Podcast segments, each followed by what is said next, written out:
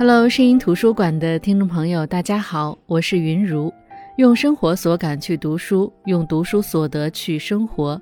喜马拉雅 FM 是声音图书馆的独家播出平台。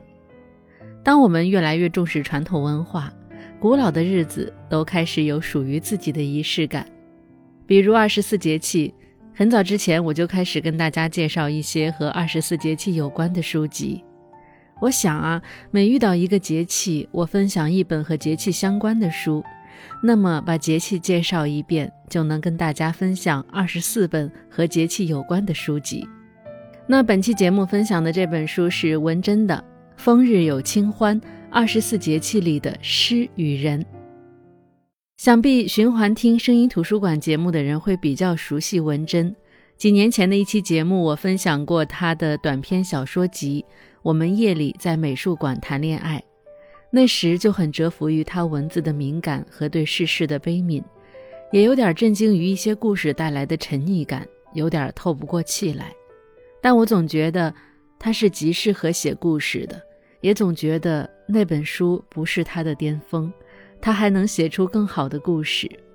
再一次刷到他的消息是在二零二零年，他的《刺猬》《刺猬》。获得了第五届华语青年作家奖短篇小说奖主奖，虽然立马买入，但到现在还未读。倒是刚刚出版的一本随笔集吸引了我，就是这本以二十四节气为链条写就的生活意识。文珍说，最开始写是因为草率地答应了凤凰网的专栏，最初觉得就是把二十四节气当作云然流逝的光阴。而二十四节气里发生的一切都可以写，可以写喜欢的书、爱看的电影、好吃和好玩、偶然与必然、遇到的妙人等等。但越写越难坚持，乃至一个二十四节气的专栏写了三年，中间还经历了疫情，心态上也发生了一些变化。如果单说二十四节气，市面上的，包括我已经推荐的，已经有不少。一个农耕社会传承下来的祭历方式，究其根本已经被研究得颇为透彻，再写不出花来。于是后来者便试着以二十四节气为纲，去讲植物，去讲物候，去讲美食，去讲诗词等等。那文珍的这本书又有什么必要之处呢？那这话只能文珍来解答。他说。里面安放了若干如不写下，便可能早已失去的自己的时间，也藏了更多古往今来和自己一样心惊于时移世易，也竭力留下一点不变的什么的诗人和诗。所以说，如果一定要说这本书和过去我们读过二十四节气相关的书籍有什么不同，那就是这本书是作家文珍对自己跨十三年的阅读生活、观察世界的记录，介于二十四节气相关的古典诗词、破题、读书、远游、密友、怀人，昨日之诗与今日之事互为关照，于四时风物留心日常情景。古老节气亦可作体察当代生活的新刻度。那在这本书里，每一个节气单独成篇，标题都是两句诗。比如立秋这篇的标题是“立秋，风烟做出秋模样，人间万事成惆怅”。这两句诗是出自秦观的《渔家傲·七夕立秋》，虽不是紧挨的两句，但被文珍这么提炼到一起，也颇有一番味道。而春分这篇的标题是“一曲清歌无物故，浅带春山处处沙”，就分别摘自欧阳修和许炫的诗。每一个节气都该有它应得的仪式感。文珍的节气感受更多来自生活，比如说到立秋，他说他一直不喜欢秋天，是因为从小生活的湖南几乎没有秋天。而后来随父母搬去的城市深圳，更是四季不分明。他无法感受到诗词里的秋风悲画扇的秋天，直到去了北方，才渐渐知道秋天的好处。北方的山真的如诗画上描述的那样枯瘦且寸寸皴裂，到处都是肃杀的风，肃杀里有一种扩大的美和粗粝的美。但秋天的高远寂寥。也让他明白，有时候我们不喜欢一个季节，大抵是因为一直没有机会见到它最好的样子。写秋不只写自己的秋，也写文学里的秋。他说到里尔克的秋日，谈到秋天带来的感受，如同极景雕年一般，太容易让人感到时间的流逝。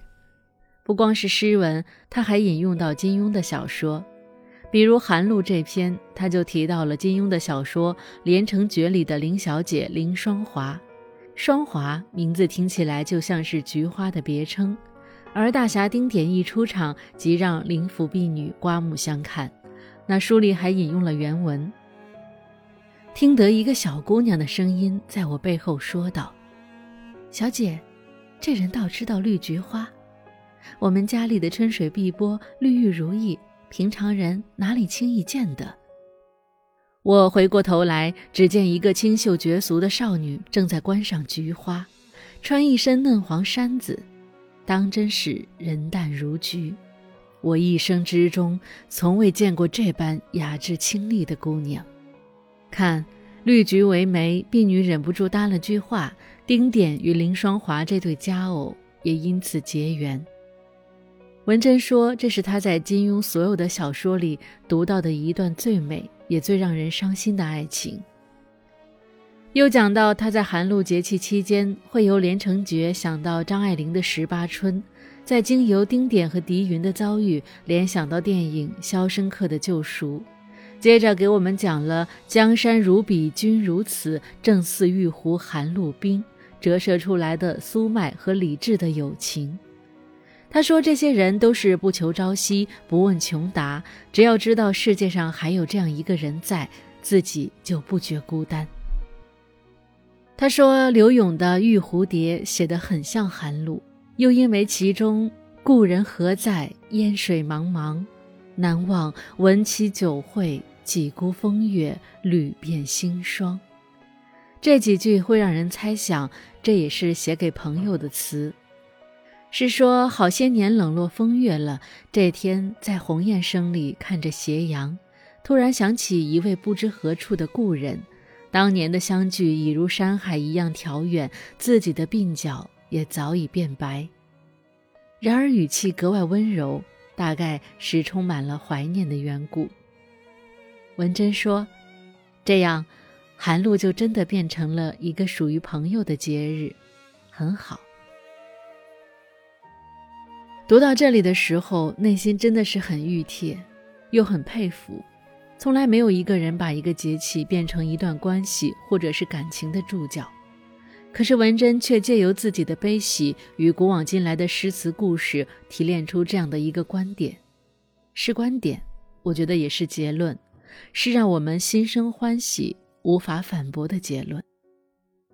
在这本书里，我最喜欢的应该是大雪节气这篇了。檐下风灯明复灭，梅花一半未曾开。我倒是没有查出这是出自哪位古人的诗词，感觉更像是文珍对大雪节气这篇文章的精神凝练。一开始，我以为他要讲木心，因为一开篇就写道：“你再不来，我要下雪了。”这句话来自木心的《云雀叫了一整天》。这本书很出名，这句话也很出名。虽然我还没有通读过木心，不是没开始过，是没读进去过，但我总能从各种书籍当中知道一些木心的文字、木心的故事。文珍说，十二月伊始做的所有事情好像都是错的。我读的时候猛然想起木心另外一句有名的话：“我一生的各个阶段全是错的。”果然，后面作者文珍也提到了这句话。为何是错的？是因为文珍去杭州出差，错过了北京的初雪吗？还是既然已经去到了江南，就打算顺道去无锡梅园看梅花，结果发现梅花根本没开？亦或是因为偶然觅得美景，却因贪恋美景，差点误了回程的高铁？这些错。让文珍想到了木心，他是熟知木心的。他想到木心是一个有生命力的人，一生入狱多次，富家子弟沦落为打扫公厕也不抱怨，白天是囚徒，晚上是王子，多么洒脱自傲的人！可是这样的人在临终前也承认，那段日子是极其痛苦的，那种痛苦，那种血液里的孤独、无助、彷徨、困顿，文珍似乎也是经历过的。那是大雪节气吧？没有预兆的，在外地出差的文珍接到电话，外婆去世，飞奔回湖南老家，一路奔波，如此回忆起外婆的种种，爱面子，爱张罗，爱和爸爸拌嘴等等。外婆去世，首先进入他脑海中的想法是：怎么会这么突然？八月回老家，外婆明明还坐在炕前，害羞的笑。眼神是认不出人又竭力遮掩的狡黠。大家问我和妈妈是他什么人，他想了半天，说：“是我心上的人吧。”但文珍随即又想起，同样是八月份，她和妈妈刚看完外婆要离开时，外婆还茫然地坐在马桶上，妈妈只能让文珍先走，自己则手忙脚乱地给外婆用开塞露。外婆最后的五六年，就是在渐渐遗忘人世，也被世人遗忘的过程中度过的。文珍说：“最后一幕就停留在这样的兵荒马乱里。那时其实已经知道，外婆辛苦的一生快完成了。”文珍想起木心，想起他的那句话：“死亡对我是休息，生活太累了。”终于到休息的一天了，你相信这句话吗？而文珍说，外婆怕死，生病了总是哭闹，认不得身边的人，也折磨最亲近的人。而这样的一个人，却在一个初冬的早上悄悄的休息了。文珍说，因为他的离开。大雪对我成了黑枝条上花瓣朵朵的日子，还好有木心。木心在即兴判断里说自己的一生，举世称颂的事物人物大半令我疑虑，而多次是此种疑虑显出价值来。在这早已失落价值判断的时空里，我岂非将自始至终无所作为？有着与你相同的迷惑和感慨，我已做了半个世纪的挣扎。才有些明白，艺术家的挣扎不过是讲究姿态而已，也就是那些挣扎的姿态，后来可能成为艺术。文珍说，艺术家的一生有千万读者记得，亦有无数争议。外婆的一生只有我们记得，但人人都有自己的艰难一生要面对，就像雪。你再不来，我要下雪了。文珍说：“多半是不会来的，想下就下吧。”所以我在读这点的时候，我想，就如文珍想表达的那样，大雪节气应该是一个值得等待的日子。我们渴望成长，我们等待成长；我们渴望成功，所以我们等待成功；我们渴望成名。我们等待成名，我们渴望团聚，我们等待团聚；我们渴望了结，所以我们等待了结。可等待是等待不来的，所以我们随心更好。你再不来，我的心情就像下雪的天气，簌簌落了一地，冰冷而安静。所以我觉得我们可以等待。也可以捂热自己的心。那在我对中国城市浅薄的认知中，我最喜欢的是昆明，一个因为四季如春让人心底安宁的城市，又因为西南联大让人心生向往的城市。而在这本书里，文珍在《立春，从此江山春意劝，剪尽春云作舞衣》中提到了昆明。说到昆明，必然会提到西南联大时期的文学，比如沈从文，比如汪曾祺等。的确，这篇文章引用了沈从文的《在昆明的时候》，也提到了翠湖。汪曾祺在一九四八年写过一篇《翠湖新影》，追忆的是一九三九年到一九四六年的昆明。他说：“翠湖是一片湖，同时也是一条路。城中有湖，并不妨碍交通。昆明人特意来游翠湖的也有，不多。多数人只是从这里穿过。翠湖中游人少而行人多，但是行人到了翠湖，也就成了游人了。即使仍在匆忙的赶路，人在湖光树影中，精神也很不一样了。”文摘说：“汪曾祺一定想不到，写完这篇文章方一年，一大批西伯利亚的红嘴鸥就不知是偶然还是气候变化的必然，大驾光临昆明的翠湖和滇池。此后年年十一月造访，次年三四月再离开，如此已三十六载，无一年断绝。”随后，文珍分享了他在翠湖、滇池和洱海三处喂海鸥的经历。其实我想，很多人去了云南都有类似的经历，我也是。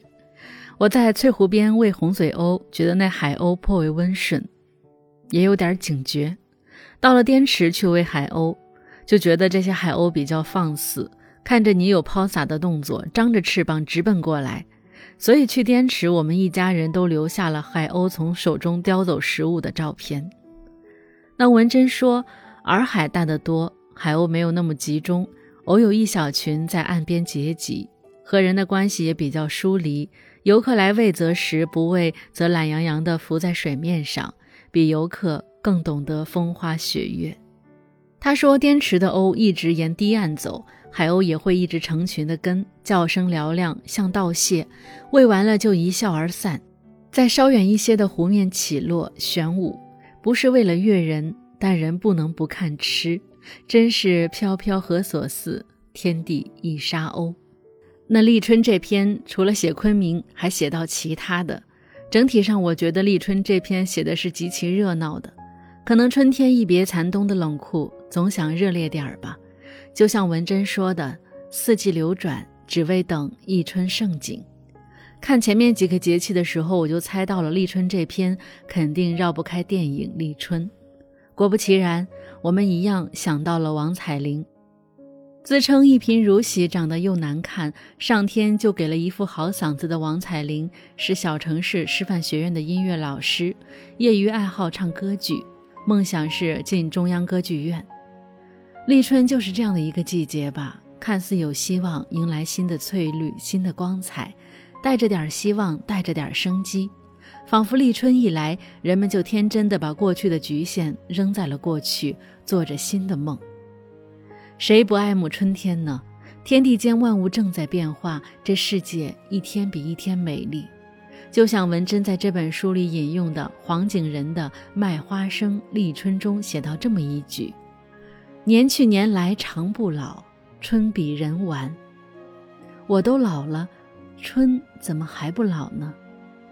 王彩玲也一年年的老了，在一次次追梦、一次次受骗中，终于没有进入中央歌剧院。她一年年的盼望着，她的春天在哪里呢？就像电影中王彩玲说：“每年的春天一来，实际上也不意味着什么，但我总觉得要有什么大事发生似的，我心里总是蠢蠢欲动。”可等春天整个都过去了，根本什么也没发生，我就很失望，好像错过了什么似的。你能明白吗？作者文珍说：“我明白的，可春天就是春天本身呀。”福克纳说：“人无非是其气候经验之总和而已。”文珍的这本书把这句话诠释得淋漓尽致。有二十四节气的农耕经验打底，有古往今来文人墨客的诗歌作引，有电影电视剧等大众文化的点缀，也有自己经历世间万物的体会。如此种种，文珍的独特的气候经验之总和，构成了他独特的风日清欢。那本期声音图书馆，我们分享的是作家文珍的散文集《风日有清欢》，二十四节气里的诗与人。我是云如。我们下期再见。